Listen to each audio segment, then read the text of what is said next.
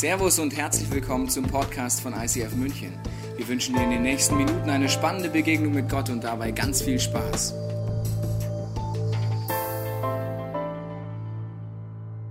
Herzlich willkommen zur heutigen Message. Schön, dass ihr da seid. Herzlich willkommen, Neuraum. Herzlich willkommen in allen Locations. Schön dabei sind auch zu Hause. Herzlich willkommen, der Youth Planet ist auch wieder am Start. Es freut mich sehr schön. Sehr schön. Das Thema heute ist The Church is fearless. Nice, ne? Nice. Mach ich gleich nochmal. The Church is Ah, Bam, oder? So, Fearless. Ja, das ist jetzt eine super Sache, wenn du in den letzten Wochen da warst. Meistens, wir behandeln die Apostelgeschichte, das ist die erste Kirche, die es gab. Es ist die Kirche, nachdem Jesus drei Tage tot war, vom Toten auferstanden ist, hat sich 40 Tage Zeit gehabt, seinen Leuten zu erklären, was ist Kirche, was hat Kraft, wie will Gottes Liebe in die Welt kommen. Er hat ihnen alles gepreacht und dann gesagt, ich gehe zurück zu meinem Vater im Himmel und ihr seid jetzt die Hoffnung der Welt, die Kirche. Ihr seid furchtlos. Das Problem ist, du hast letzte Woche vielleicht, wenn du da was gehört hast, gesagt habe, die Kraft der Kirche ist die Summe unserer Herzensentscheidung. Die Furchtlosigkeit der Kirche ist die Summe unserer Furchtlosigkeit. Ja, wie? Also, Kirche ist furchtlos, ich gehöre zur Kirche, ich bin nicht furchtlos. Wir sind eher in Gefängnissen drin, vielleicht kennst du das auch, dass wir in Angst gefangen sind. Ich weiß nicht, was deine Angst ist. Vielleicht kennst du diesen Jesus, hast ihn erlebt und du merkst, wenn es aber darum geht, dass deine Freunde, deine Arbeitskollegen, wo auch immer, Mitstudenten, wenn es darum geht, dass jemand fragt, wie es mit diesem Gott geht, hast du irgendwie nicht die Freiheit, über Jesus zu erzählen. Du redest über Gott, über das ICF, aber über Jesus bist du wie so im innerlichen Gefängnis drin. Oder du hast erlebt, dass Gott dich geheilt hat, gesund gemacht hast. Du würdest dir wünschen, eine Person zu sein, die auch Gebet anderen anbietet, aber jedes Mal, wenn es die Situation gäbe, bist du in einem Gefängnis der Angst. Oft ist die Angst sehr unterschiedlich. Vielleicht ist auch deine Angst vor der Zukunft. Wir Deutschen sind Nummer eins weltweit, was Ängste angeht. Besonders gut sind wir drin, Zukunftsängste zu haben, was Finanzen angeht, Versorgungsängste, was in sich skurril ist. Wir sind das Land, das am besten abgesichert ist, aber am meisten Schiss vor der Zukunft, wenn das Geld mal nicht reicht. Das Schlimmste, was dir und mir passieren kann, ist Hartz IV zu kriegen. Das heißt, du hast einen Fernseher, Essen, Trinken und Klamotten. Wow, wie schlimm! Das ist jetzt echt existenziell, Gott! Andere Länder schauen auf das Deutsche und denken sich, habt ihr einen Schuss? Ihr geht keine Glaubensschritte, ihr habt Angst, aber es ist mein Gefängnis. Es ist egal, ob jemand von außen mein Gefängnis versteht. Ich bin in dem Gefängnis drin, vielleicht geprägt seit Generationen, wo mir eingepläut wird, ja, mit Geld musst du echt aufpassen. Vielleicht hast du eine Angst, dass du Flugangst hast, eine andere Angst. Die Frage ist, wie werde ich furchtlos? Wir schauen in die Apostelgeschichte rein und die Apostelgeschichte handelt von der ersten Kirche. Wir haben einen Zielsatz als Kirche, das ist wie die Zusammenfassung, wie wir die Apostelgeschichte verstehen. Ich lese ihn dir mal vor. Da heißt es, als Kirche ist es unsere Leidenschaft, dass Menschen Jesus Christus ähnlicher werden, furchtlos leben und ihr Umfeld positiv verändern. Das ist die Zusammenfassung von der Apostelgeschichte, das ist das Ziel von uns als Church ICF München. Und heute geht es um furchtlos Leben. Letzte Woche haben wir gesehen, dass diese Kirche, diese erste, so Spannungspole hat. Erkläre ich dir nochmal kurz. Es sind solche Spannungspole, dass die auf der einen Seite sie Kleingruppen hatten, Small Groups hatten und Teams, die sich in Häusern getroffen haben, die persönlich waren, die in die Tiefe gegangen sind. Auf der anderen hatte diese Kirche Power. Sie ist immer größer und größer geworden. Bei der ersten öffentlichen Gottesdienst, wo Petrus predigt, kommen 3000 Menschen zum Glauben. Zwei Kapitel später, Kapitel 4, preacht er ein zweites Mal richtig öffentlich. Dann sind es bereits 5000 Männer plus Frauen und Kinder, die in diesen Gottesdienst kommen. Heute würden Christen das verachtlich, echtlich nennen. Das war ja eine Mega-Church. Yes, it was! Eine Mega-Church und die wurde größer und größer und gleichzeitig persönlich tief, Small Groups, Teams. Es ging um Input, Lehre, wie du mit Gott leben kannst und gleichzeitig, wie du Gottes Liebe weitergeben kannst. Diese Kirche ist das Vorbild für uns als ISF München. Und die Frage ist, was ist in den Leuten passiert, dass sie furchtlos waren? Wie sind sie aus ihren Gefängnissen rausgekommen? Wir gehen in Apostelgeschichte 3 einen Schritt weiter als letzte Woche und es passiert dort etwas, was skurril ist. Und das wiederholt sich immer und immer wieder, auch in deinem meinem Leben. Die Situation ist folgende.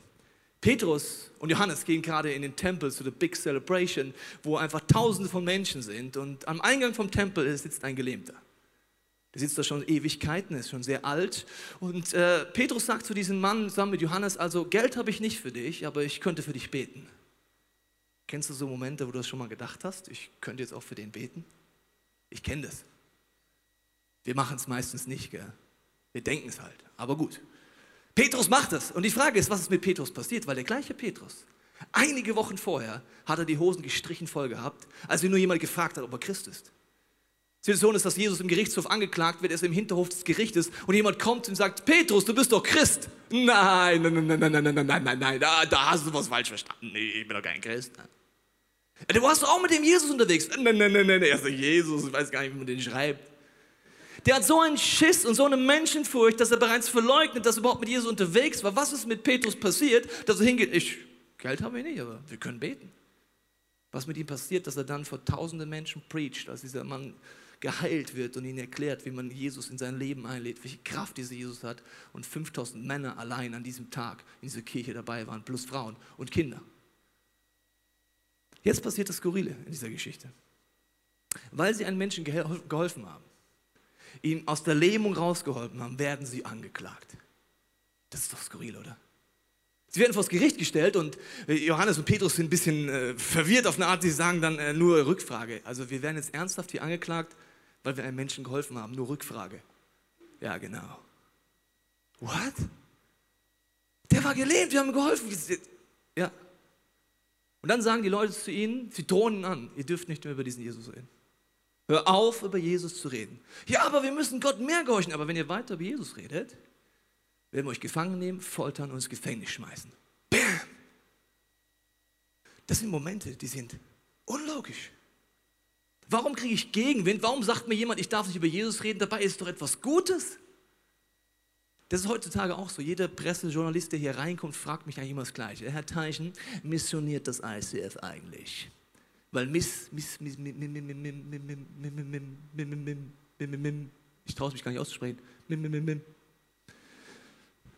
Missionieren wird heutzutage verwendet so, boah, das ist aber böse. Heutzutage habe ich gesagt, wir missionieren nicht mehr und nicht weniger als jeder hobbylose Deutscher.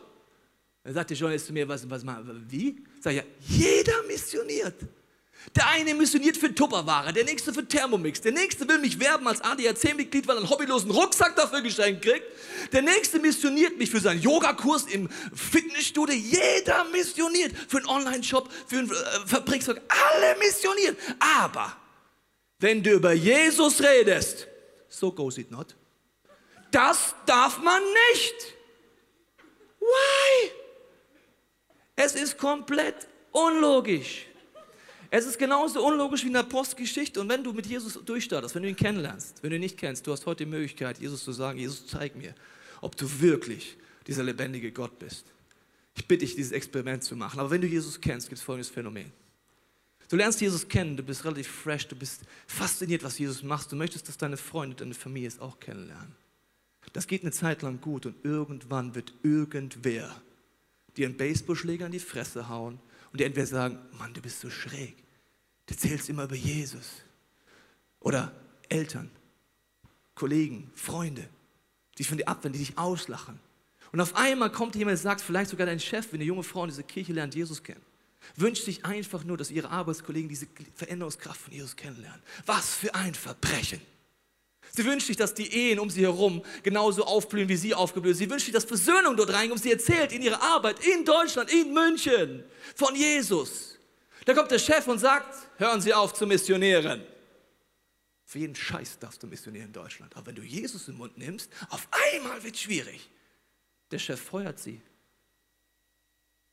In München? Deutschland? 2016? Sie klagt. Sie bekommt Recht, aber willst du bei einem Chef arbeiten, der so drauf ist? Diese Momente kommen von jetzt auf gleich. Du wirst irgendwie angeklagt, jemand tut dir wie ein Baseballschläger zwischen die Beine werfen und auf einmal bist du im Gefängnis der Angst. Und das Problem ist, weil wir in Deutschland nicht wissen, dass das zur Apostelgeschichte dazugehört, werden wir eingeschüchtert, reden nicht mehr von Jesus, werden vorsichtig und sind gebrandmarkt, sagen, ja, weißt du, ich habe mir da schon mal so die Finger verbrannt. Das macht nur Sinn, wenn es eine geistige Dimension gibt. Es gibt nicht nur Jesus, es gibt auch den Teufel, eine destruktive Kraft, die alles dran setzt, dass du, wenn du mit Jesus lebst, in deinem Gefängnis der Angst verrottest. Der wird irgendetwas tun, sobald du anfängst aufzustehen, sobald du anfängst von Jesus zu erzählen, sobald du einen Schritt gehst, wird er irgendetwas erfinden, egal was, um dich zu stoppen, die Angst zu machen und eine Drohung auszusprechen, wie in der Apostelgeschichte. Und dann ist die Frage, wie reagiere ich denn jetzt? Was mache ich denn jetzt? Das Problem ist, Wenn, oder das Schöne ist, die Christen damals waren keine deutschen Christen, weil die hätten einfach in der Postgeschichte 3 aufgehört, Kirchengeschichte zu schreiben. Die hätten gesagt, wow, das ist jetzt echt krass, also jetzt kriege ich hier eine Drohung, jetzt ist es ja gar nicht mehr so lustig, Christ zu sein. Ich rede nicht mehr über Jesus. Zum Glück sind es hebräische Christen, keine deutschen Christen. Die sagen, nee, die reagieren anders. Die gehen zurück, Apostelgeschichte 4, nehmen die ganze Church zusammen und beten dann gemeinsam. Als die Kirche das hörte, erhoben sie einmütig ihre Stimme zu Gott und sprachen. Und jetzt ist interessant, was sie beten. Herr, du hast den Himmel und die Erde und das Meer geschaffen, alles, was dazugehört. Woran merke ich, dass kein deutscher Christ ist, der hier betet? Wie fängst du und ich an, wenn wir ein Problem haben oder wenn wir im Gefängnis der Angst sitzen oder wenn uns jemand irgendwas androht? Wir erzählen Gott extrem breit und ausführlich, was das Problem ist. Als ob Gott es verpasst hätte. Das geht so. Das jetzt meine Angst ist zum Beispiel, ja, dieses wunderbare Predigtpult. Dann beten wir so.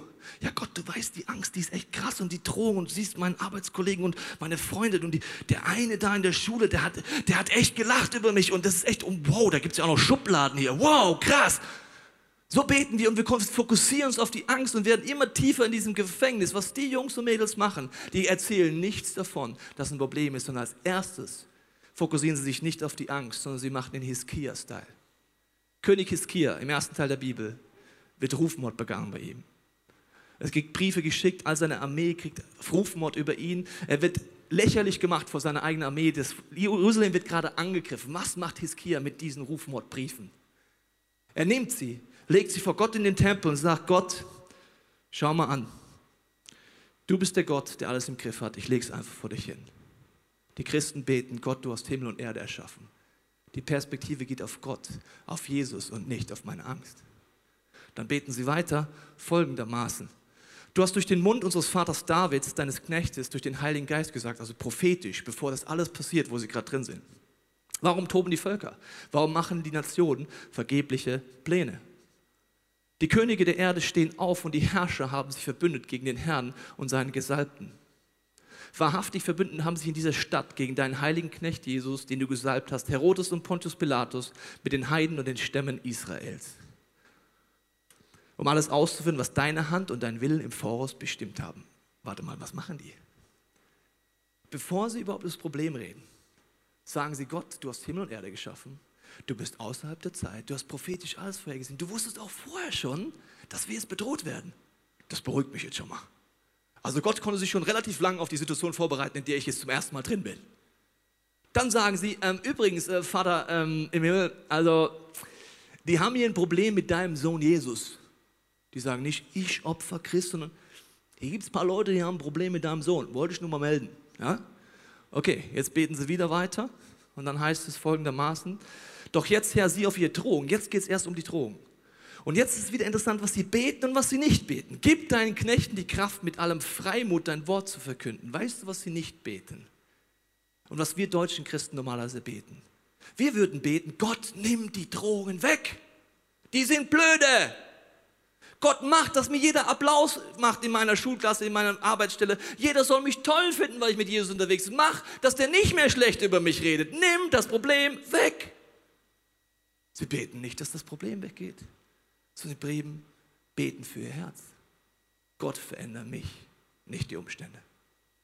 Gib mir Freimut. Das Wort Freimut ist ein sehr alter Name, aber auch vor allen Dingen ein Wort in der Bibel. Und das heißt, gib mir Offenheit im Reden und dass ich unerschrocken bin. Das heißt es. Wir sind in diesem Gefängnis der Angst. Teuflische Strategie. Und im Endeffekt, wenn du mit Jesus lebst, führt es zu einer Sache. Du bist nicht mehr ehrlich. Was heißt es?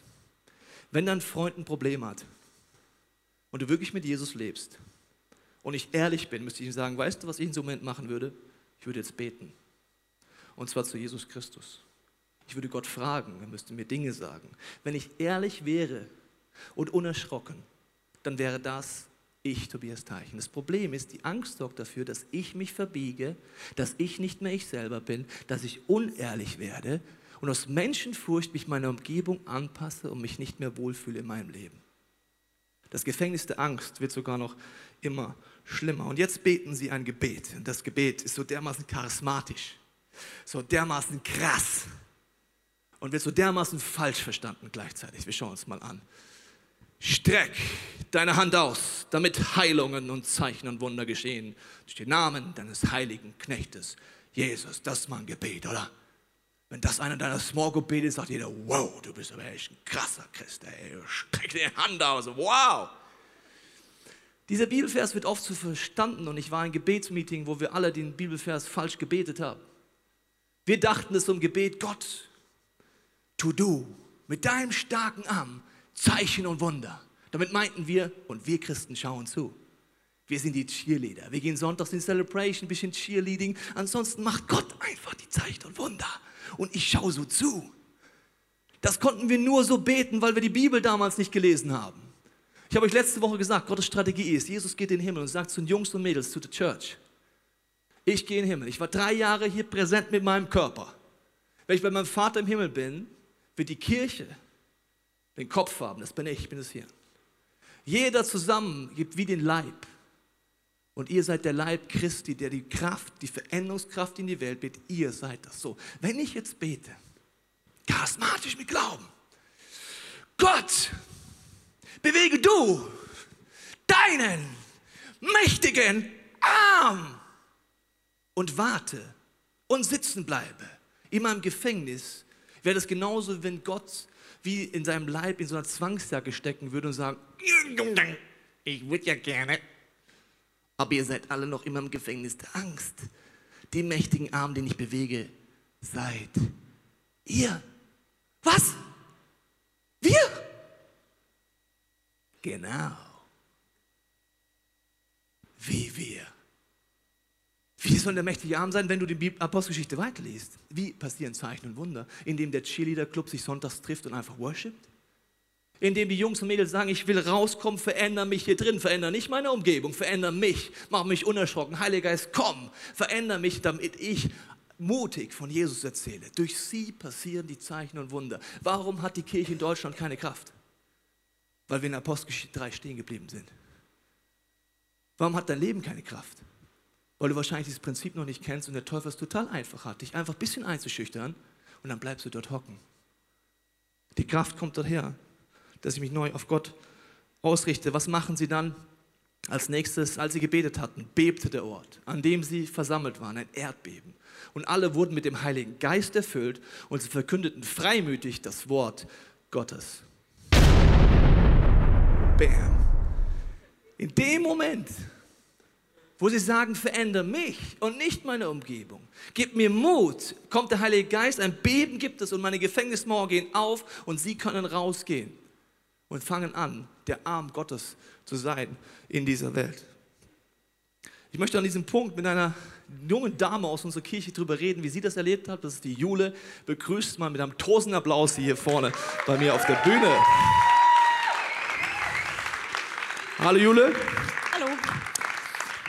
Die Jule leitet unser Kinder ICF to Go Team und letztes Jahr haben wir als Kirche gemeinsam in Reach Geld zusammengelegt, um unter anderem 50 Prozent deiner Stelle zu finanzieren, die ganze Ausstattung zu finanzieren, damit wir das Kinder ICF in die Parks bringen können. Das haben wir gemacht. Vielen Dank für eure Großzügigkeit. Julia, jetzt ist es ja so, es ist schön, jetzt gehen wir in den Park. Wie hast du es erlebt, mit deinem Team in einem Park zu sein, Kinder ICF dort zu leben? Ja, wir sind rausgegangen in den Park ähm, und haben praktisch das Kinder-ICF dort rausgebracht, weil unser größter Wunsch es einfach ist, dass Familien und Kinder, die Gott noch nicht kennen und die Jesus noch nicht kennen, ihn kennenlernen und seine Veränderungskraft. Ja, dann habe ich mir sozusagen ein paar Leute geschnappt und wir sind rausgegangen und wir haben angefangen, über Gott zu reden. Ja, weil Gott, mit dem kann irgendwie jeder was anfangen. Ich habe so durch den Park geblickt und habe viele, viele Familien gesehen, viele Kinder, die kommen aus verschiedenen Kulturen, verschiedene Religionen. Die meisten kennen, kennen Jesus einfach nicht. Naja, und wir haben gestartet damit, hier so, so Inputs zu machen mit Theater und allem Möglichen und haben davon erzählt, wie wertvoll jeder ist und hey, Gott liebt dich. Und es, es war richtig cool, ja, es war richtig cool und die Leute ähm, haben das so, ja, haben zugehört, haben es mitgenommen. Aber dann haben wir als Team bei der Planung so zusammengesessen und haben gemerkt, da fehlt irgendwie was. Wir wollen ja eigentlich von Jesus erzählen. Und wir wollen Jesus da rausbringen und haben dann beschlossen, das wollen wir machen, ähm, lass uns Jesus rausbringen und Jesus in unsere Inputs und in unsere Gespräche auch mit einbauen. Ähm, ja, dann sind wir rausgegangen und naja, bei mir hat so ein bisschen angefangen, ein bisschen Stress hat sich aufgebaut, ein bisschen Angst habe ich bekommen, weil ich gemerkt habe, so wow, jetzt reden wir nicht nur über Gott, den gibt es in jeder Religion, sondern jetzt äh, reden wir über Jesus.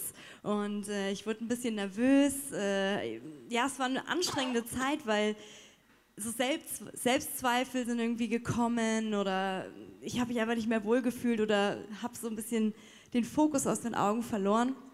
Naja, aber dann haben wir überlegt, wie können wir das als Team machen, wie können wir uns auch gegenseitig jetzt supporten. Und ich habe gemerkt, da ist so ein Kampf in mir, es ist auch so ein geistlicher Kampf und da müssen wir irgendwas machen. Dann haben wir angefangen, uns... Äh, so Zeichen auf die Hände zu malen oder Tattoos auf die Hände zu kleben. Die stehen dafür, dass wir uns vorgenommen haben, immer wenn wir im Park gehen, von der ersten Sekunde bis zur letzten, innerlich zu beten, innerlich immer wieder den Heiligen Geist zu fragen, was ist jetzt dran, was kann ich sagen oder ähm, für uns gegenseitig zu beten oder zu unterstützen, wenn wir sehen, jemand ist im Gespräch oder jemand ist auf der Bühne und redet gerade. Ähm, genau, das haben wir dann gemacht und es kam, war so eine eine der ersten Male, wo wir beschlossen hatten, jetzt äh, geht es um Jesus und ich stand sozusagen hinter der Bühne und das Theaterteam war vorne schon dabei, die Message vorzubereiten und ich wusste, ich muss jetzt rausgehen und meine Message wird sein, du kannst ein Freund von Jesus sein. Also stand ich hinter der Bühne und mein Herz, mein, mein Herz hat ziemlich geklopft, also ich war ziemlich nervös und ich habe gemerkt, die Angst steigt auf. Oh mein Gott, was denken die Leute, was denken die Kinder, was denken die Familien, die da sind? Und ich habe auf meine Hand geschaut, habe mich erinnert, habe angefangen innerlich zu beten und mir ist ein Bibelvers eingefallen. Und der Vers heißt, ich, der allmächtige Gott, bin an deiner Seite, was können die Menschen tun? Und dann habe ich den Vers so als mein Gebet genommen und habe ihn ja innerlich gebetet und habe mir Mut zugesprochen durch diesen Vers. Ähm, was dann passiert ist, war, mh, mm, ja, war irgendwie wie, ein, wie, so eine Befreiung, weil dann konnte ich rausgehen auf die Bühne und ich konnte mich hinstellen und ich konnte diese Message bringen. Ich konnte sagen, sozusagen so richtig frei, was mir die ganze Zeit schon auf dem Herzen gebrannt hat. Äh, ich konnte über Jesus reden und ähm, konnte so zu, sozusagen allen auch noch anbieten, wer, äh, wer Freund von Jesus sein will oder als Zeichen dafür darf sich bei mir nachher so ein, so ein Freundschaftsarmband ab, äh, abholen. Das war schon mal so der erste Step und ich habe gemerkt, cool, es ist so befreiend, dass ich mich nicht hinter meiner Angst versteckt habe und so, naja, so eine Schmalspur-Message nur gebracht habe. Und ähm, dann habe ich am Schluss ähm, sozusagen wieder Mut musste ich äh, aufbringen und sagen, und wer möchte jetzt so ein Bändchen haben? Und plötzlich kamen irgendwie alle Kinder und auch viele Eltern wollten so ein Band haben. Und es hat mich so überrascht. Ich, ich musste mein Team zusammenholen und sagen, hey, kommt her, müsst mir helfen und fragt die Kinder noch, ob sie noch wissen, was das Band bedeutet. Und wir sind in Gespräche gekommen und ähm, ja, ich habe so durch den Park geblickt und mir ist so, so eine Mutter in, ins Auge gefallen. Die hatte ein Kopftuch an. Ich wusste, okay, die ist wahrscheinlich kein Christ. Und ich hatte auch wieder so das, den Eindruck, so, oh, geh hin und, und schenk ihr ein Band. Und ähm, dann habe ich mich wieder auf den Weg gemacht, so erst kurz nervös und dann dachte ich, komm, der allmächtige Gott ist an meiner Seite, bin hin, habe ihr dieses Band gegeben und gefragt, möchtest du so ein Band haben? Es steht dafür, dass du ein Freund von Jesus sein kannst. Und sie hat gesagt, ja, das gerne und ich durfte sie sogar anbinden und habe ich gefragt, darf ich noch für dich beten? Und dann hat sie mir ihre größte Herausforderung erzählt, die sie gerade im Leben hat und äh, ich durfte noch für sie beten. Und das Schöne war, es hat sich so gut angefühlt, weil ich so, mich so frei gefühlt habe. Und ich durfte ehrlich von meinem Jesus erzählen. Das sind Momente, Jule, wo du mir echt ein Vorbild bist, weil es erinnert mich wirklich an eine Apostelgeschichte. Was hat die Jule gemacht? Sie hat sich entschieden, über Jesus zu reden. Dann passiert dieser geistliche Kampf in deinen Gedanken, in deinen Gefühlen. Und der Teufel will dich in ein Gefängnis der Angst tun. Du betest im Endeffekt das gleiche Gebet wie da in der Postgeschichte, indem du einen Bibelvers nimmst, um dich auf Gottes Wesen zu fokussieren. Wer ist es? Und du sagst, Heiliger Geist, hilf mir. Dieses Erdbeben in dir war der Punkt, ich gehe raus und rede über Jesus.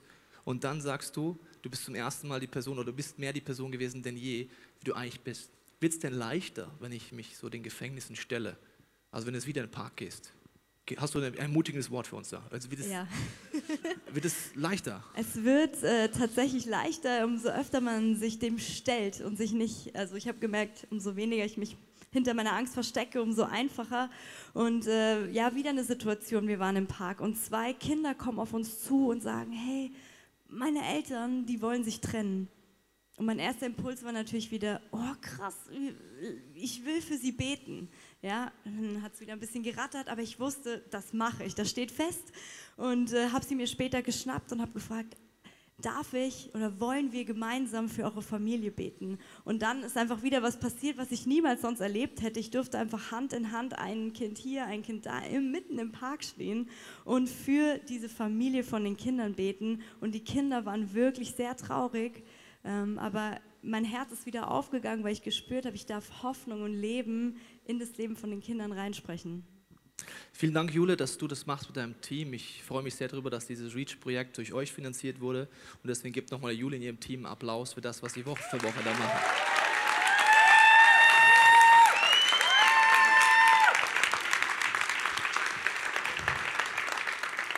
Dann hat Kirche Kraft, dann hast du Kraft. Jule hat gesagt, sie war so sehr sie selber wie selten zuvor. Der Teufel will deine Gefühle, deine Gedanken das Gefängnis kreieren, um dich davon abzuhalten, dorthin zu kommen. Die Jule hat erzählt, dass ihr Team ihr geholfen hat. Team ist wichtig. In der Apostelgeschichte ist die Small Group, das Team extrem wichtig. Ich gehe nochmal in die Spannungspole hinein. Das eine oder andere ist schwierig. Du bist nicht dafür geschaffen, um Germany's Next Top Christ zu sein, zu sagen, ich schaffe das alleine. Angst weiche, weil ich bin Christ. Das findest du in der ganzen Apostelgeschichte nicht, findest du nirgends. Du bist dafür geschaffen, eine Group zu haben, eine Small Group, ein Team zu haben. Als Kirche haben wir Angebote dich, Explore. Mischung aus Input und Small, mit dem Hilfe dir so innerliche Hürden zu überwinden, zum allerersten Mal Menschenfurcht zu überwinden und dort in den Output zu kommen. Wir haben natürlich Gruppen, wir haben Love Changes, Gottes Liebe weiter, Celebrations, aber in Gruppen ist mir eins wichtig.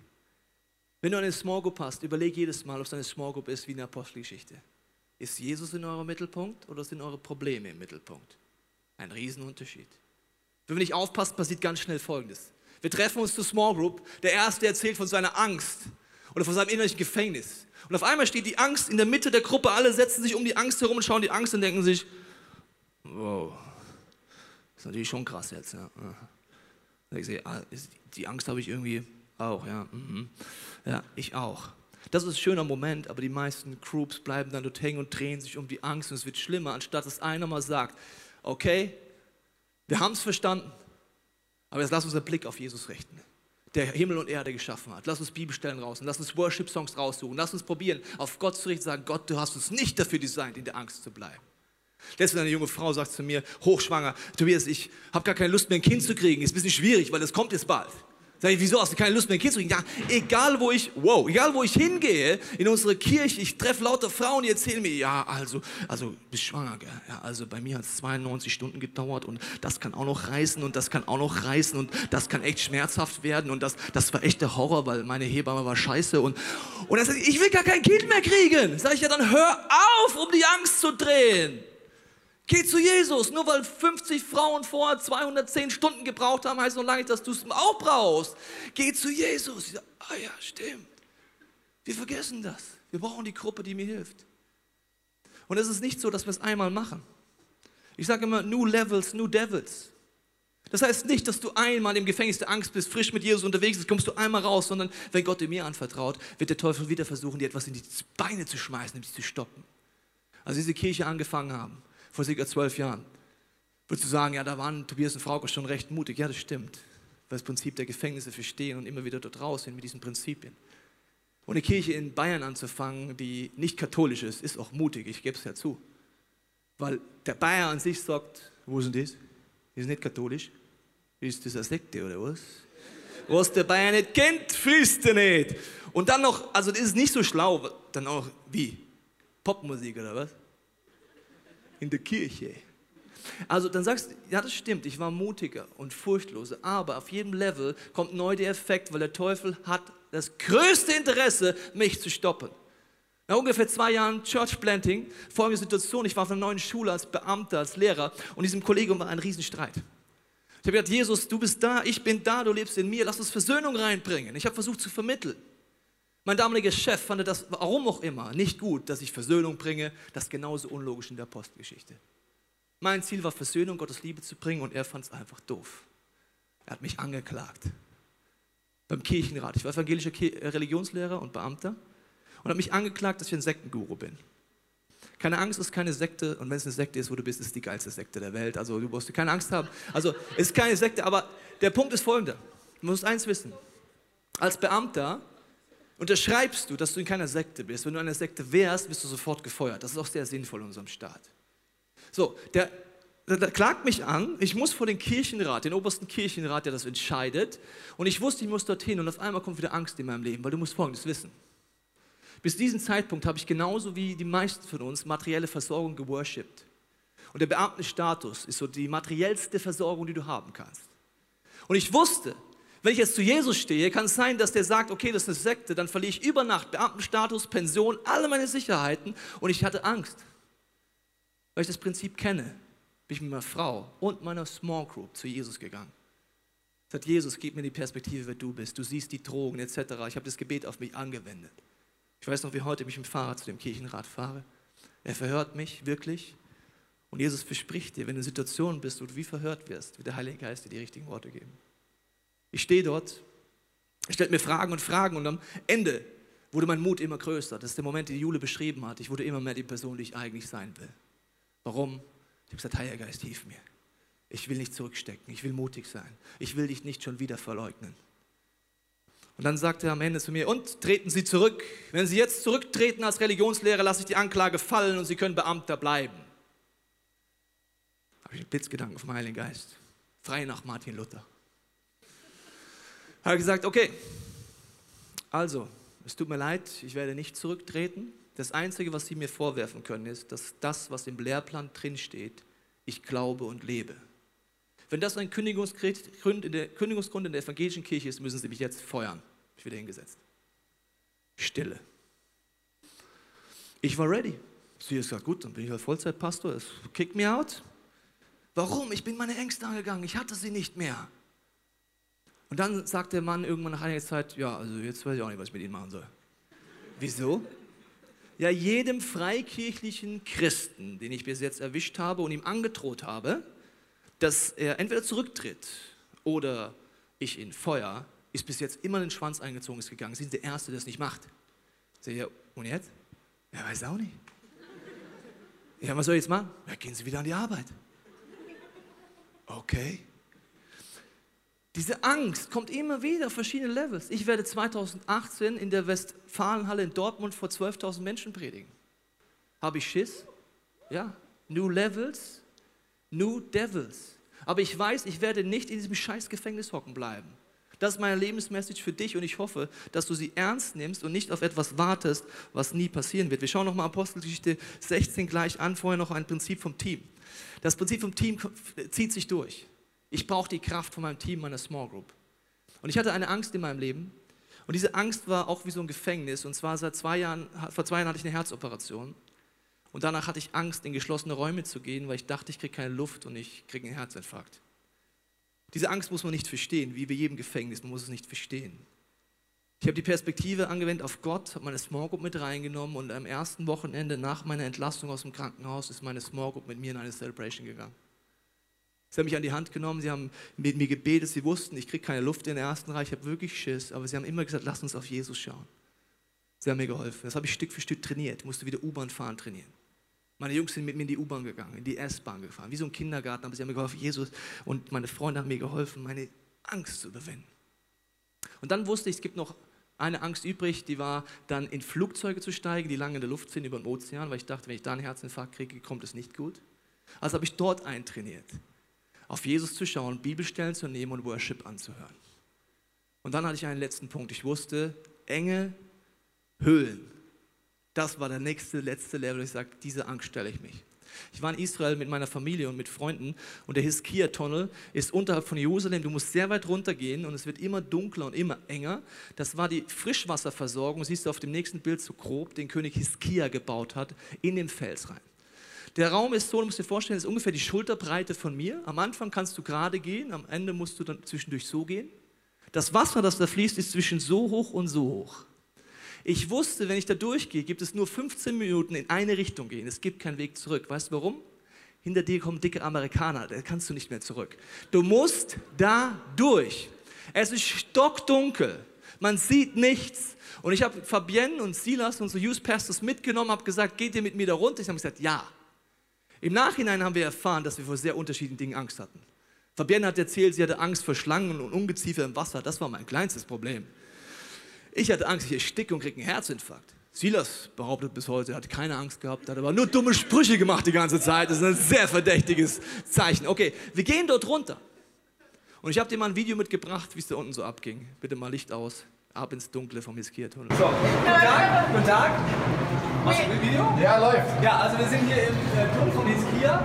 Das ist für Platz 1, weil das ist jetzt Ja. noch viel Platz hier, muss man sagen.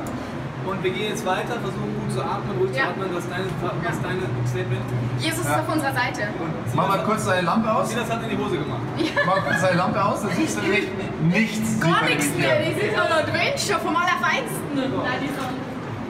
Dieser Adventure vom Allerfeinsten. Warum bist du fürs Team gemacht? In solchen Momenten der Angst, und dieser Tunnel ist für mich ein ganz tiefes Bild, brauche ich meine Freunde an meiner Seite. Die Fabienne hat nach ein paar Metern angefangen, ein Lied zu singen. Das ging I'm no longer slave of fear. I am a child of God. Stockdunkel, Wasser bis hier, ich am Atmen. Ich konnte nicht mitsingen, ich muss mich aufs Atmen konzentrieren. Sie das macht Sprüche, Fabienne singt den Song. Das ist der Effekt. Wenn ich da drin war, der Song hat mir geholfen, wieder zu machen, wer ist eigentlich Jesus? Gott, ich bin jetzt hier unter der Erde in irgendeinem komischen Felsloch drin. Aber ich bin mit meinem Team, mit meinen Freunden durchgegangen. Das Prinzip siehst du in Apostelgeschichte 16. Pa äh, Silas und Paulus werden gefangen genommen, wieder weil sie ein unfassbares Verbrechen gemacht haben, in Anführungsstrichen ironisch gemeint. Sie haben Leute, einer Person geholfen, dass sie frei wird. Folgendes passiert. Da hob sich das Volk gegen sie und die obersten Beamten ließen ihnen die Kleider vom Leib reißen. Kleider sind für mich mein Status, die Situation, wo jemand mich lächerlich macht, wo jemand wegen Jesus vielleicht mit mir es nicht so gut hat gerade. Sie mit Ruten zu schlagen. In anderen Ländern werden, wirklich Christen geschlagen, wir eher mit Worten. Sie ließen ihnen viele Schläge geben. Warum? Sie haben einer Frau Gottes Liebe gebracht. Weißt du noch geistige Dimension? Ohne das ist das einfach nicht logisch. Und sie ins Gefängnis bringen. Dem Gefängniswärter befahlen sie, sie im sicheren Gewahrsam zu halten. Auf diesen Befehl warf er sie in das innere Gefängnis der Angst, so nenne ich das mal, und schloss zur Sicherheit ihre Füße in den Block. Sie sind gefangen, sie sind in der Angst, genau wie du, egal auf welchem Level du gerade bist. Und jetzt in dem Gefängnis, was machen sie? Sie machen das gleiche Prinzip, das Fabienne mit uns im Tunnel gemacht hat, das Jule beim Kindereis with Togo gemacht hat und was die Leute in der Postgeschichte 4 gemacht haben. Achtung, es geht folgendermaßen weiter. Um Mitternacht beteten Paulus, sie beten nicht wie deutsche Christen, und Silas und sangen Loblieder im Gefängnis, worshipen. Wie geht das denn? Und die Gefangenen hörten ihnen zu. Sie machen diesen Prinzip von No Longer Slave of Fear. Damals musstest du wirklich singen. Wenn du heute so unmusikalisch bist wie ich, nimm einfach dein Smartphone raus und lass den Worship spielen. Nimm deine Boxhausmaske raus und schaute das Ganze mit. Das ist die Situation, was sie machen. Perspektive auf Gott mitten im Gefängnis. Ich schaue mir, was passiert. Plötzlich begann ein gewaltiges Erdbeben. Das gleiche in der Apostelgeschichte 4. Das gleiche, wenn du es tust in deinem Gefängnis der Angst. Sodass die Grundmauern des Gefängnisses wankten. Mit einem Schlag sprangen die Türen auf und alle fielen die Fesseln ab. Fearless. Genau der gleiche Effekt schon wieder.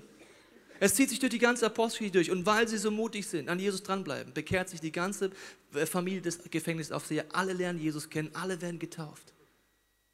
Zeichen und Wunder passieren, wenn du es nicht zulässt, mit Gottes Hilfe, mit deinem Small Group und mit dem Heiligen Geist, dass du aus dem Gefängnis der Angst rauskommst. Das ist ein Punkt, wo ich den Martin noch fragen möchte, den ich nach vorne hole. Heute ist das Thema von Worship-Leitern auf dieser Bühne. Ihr kennt ja Jule und Martin sonst aus anderen Situationen.